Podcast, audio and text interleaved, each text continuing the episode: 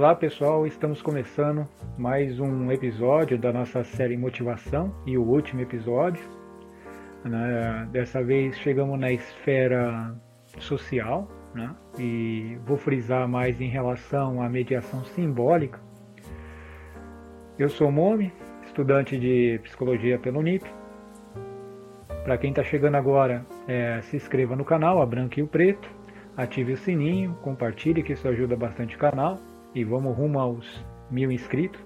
Para quem está no Spotify também, muito obrigado à, à audiência que está tendo, que está aumentando a cada dia.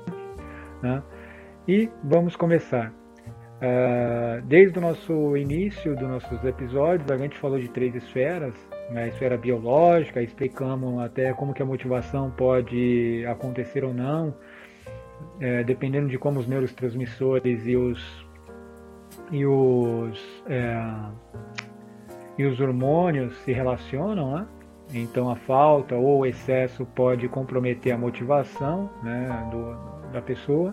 Depois chegamos ao sistema das pessoas né, de uma vida dentro da vida sobre é, os comportamentos, estímulos, frequências.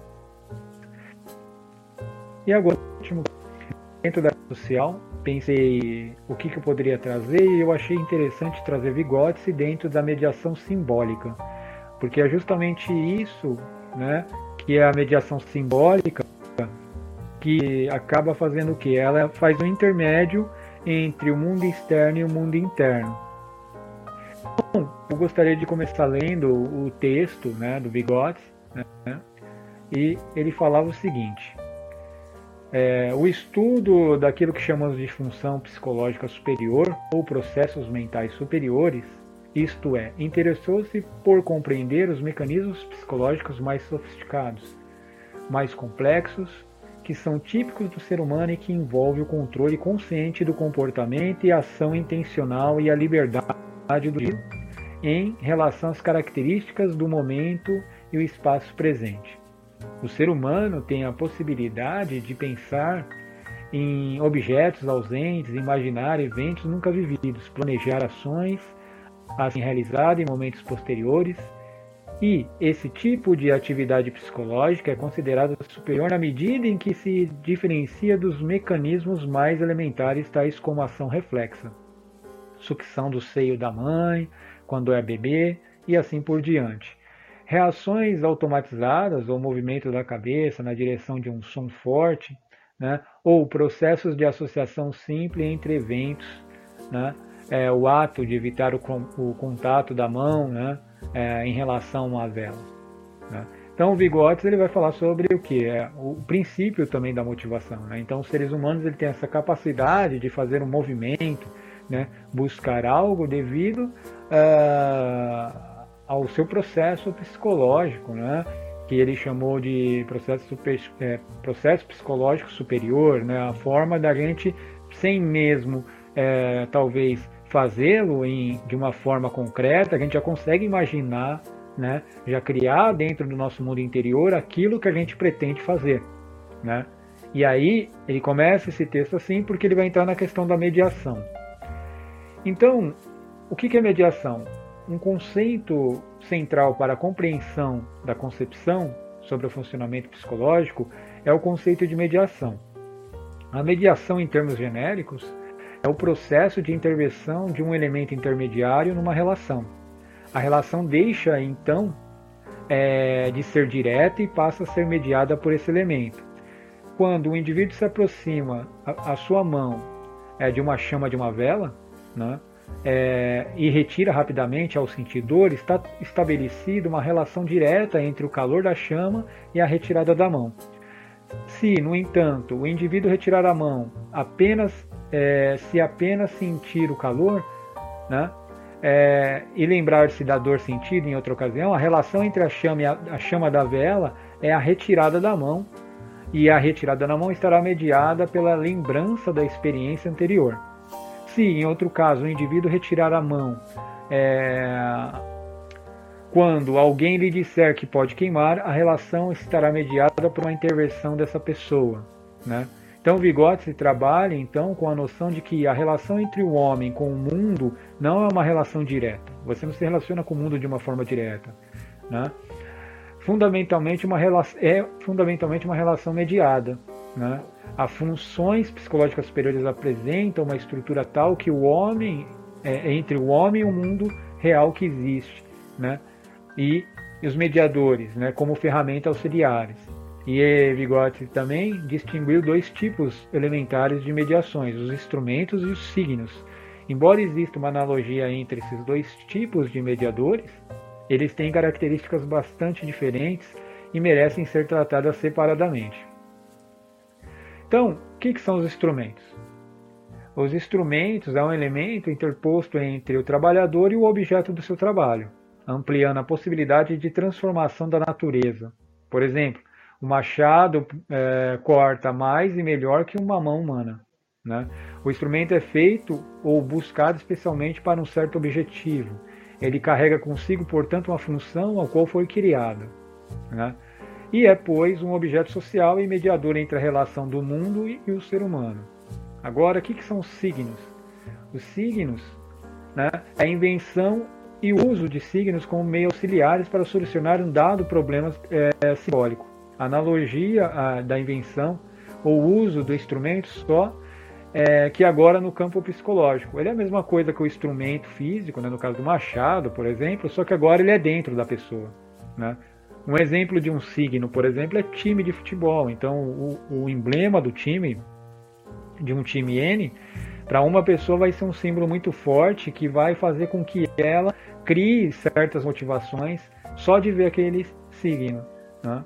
Então, o signo, por sua vez, também chamado pelo Vygotsky de instrumento psicológico, são orientados para o próprio sujeito, para dentro do indivíduo. Dirige-se ao controle das ações né, é, psicológicas, seja do, do próprio indivíduo, seja para outras pessoas. São ferramentas que auxiliam o processo psicológico e não as ações concretas como instrumento. E chegando a isso, chegamos ao sistema psicológico, né? Que era o que? O sistema simbólico, desculpa. Então o Vygotsky vai falar que o quê? É, vimos que trabalhar, a, é, trabalhar com a função mediadora dos instrumentos e dos signos na atividade humana, fazendo uma analogia entre o papel dos instrumentos de trabalho na transformação e no controle da natureza e o papel dos signos, é, e o papel dos signos enquanto instrumentos psicológicos, ferramentas auxiliares no controle das atividades psicológicas, e é justamente em sua analogia com os instrumentos de trabalho que os signos aparecem como marcas externas, que fornecem um suporte concreto para a ação do homem no mundo. Ao longo da evolução da espécie humana e do desenvolvimento de cada indivíduo, ocorrem, entretanto, duas mudanças qualitativas fundamentais no uso dos signos por exemplo, por um lado, a utilização de marcas externas vai se transformar em processos internos de mediação. Esse mecanismo é chamado por, por Vygotsky de processo de internalização. Por outro lado, são desenvolvidos sistemas simbólicos que organizam os signos em estrutura complexa articulada.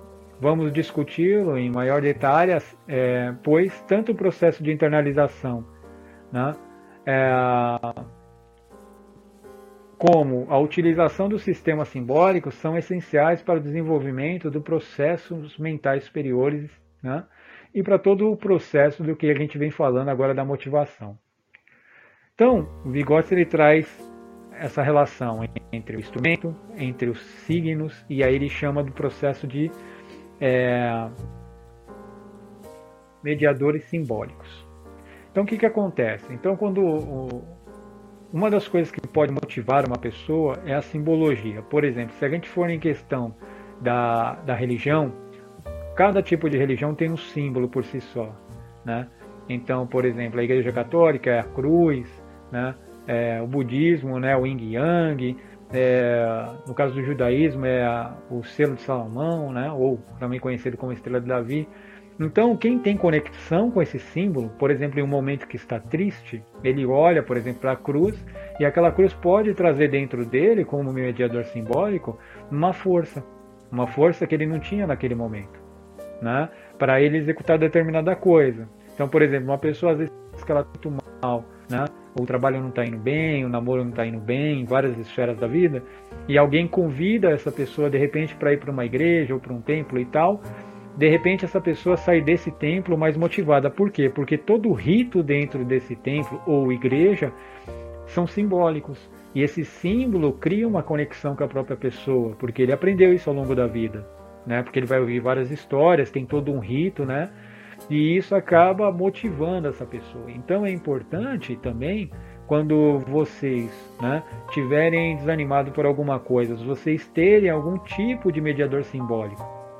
Esse mediador simbólico pode ajudar também né, a equilibrar alguma daquelas esferas que estejam, vamos dizer assim, é, desequilibradas. Né? Por exemplo, vamos imaginar que o sistema psicológico está muito mal, né? então você teve alguns estímulos que geraram, você teve alguns comportamentos que geraram consequências e te trouxeram coisas não muito boas.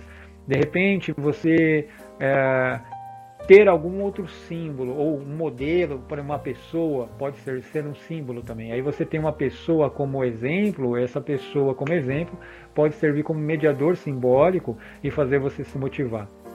Né? Por outro lado, também os símbolos podem ser perigosos, dependendo como a pessoa internaliza ele. Então, por exemplo, vamos falar de time de futebol. A pessoa pode ter um time N e assim que ela vê aquela camisa, aquele emblema, ela cria uma vontade de querer ir no jogo, participar e tal. Por outro lado, ele pode estar tão é, obcecado pelo próprio símbolo e entender errado o processo todo da, dessa simbologia né, de, olha, isso é só apenas um jogo, e achar que isso é uma guerra, e de repente ele vai para o estádio e briga com alguém por causa do símbolo em si, que pode ser, esse mediador vai acabar sendo o próprio time. E nesse, nesse dia mesmo, por exemplo, de uma briga no estádio, essa pessoa poderia estar cansado, com deficiência de vitaminas e tal, mas o símbolo também já vai dar uma força para ele esta, porque vai motivá-lo. Né? Uma pessoa também pode ser um mediador simbólico. Então, uma, um, no casamento, por exemplo, a esposa, o marido, né? Uh, enfim, ele pode ser também é, um mediador simbólico, que pode ser tanto para o lado bom como para o lado ruim. O lado bom seria, bom, eu tenho minha esposa, tenho minha filha, tenho meus filhos, né? Também independente do gênero, né? Pode ser mulher com mulher, homem com homem, isso também acontece hoje nos tempos modernos. E de repente essas pessoas eles podem ser é o que? Eles podem ser mediador simbólico ao ponto de te motivar. Então você vai trabalhar num trabalho muito duro, mas quando você lembra da sua família, você acaba criando mais força. E da onde vem essa força? Vem do mediador simbólico que é a sua família.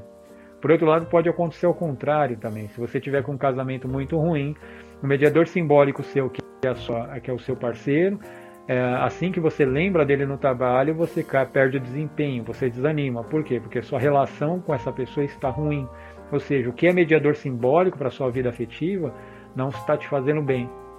Né? E aí entra naquele outro sistema, na outra esfera, que era o que? Sobre o ambiente. Então, devido você estar com um ambiente aversivo, esse, ele, ele vai acabar transformando esses, todas as simbologias desse ambiente que vai acabar te desanimando e desregulando todos os seus hormônios, né, transtornos e assim diante. Né?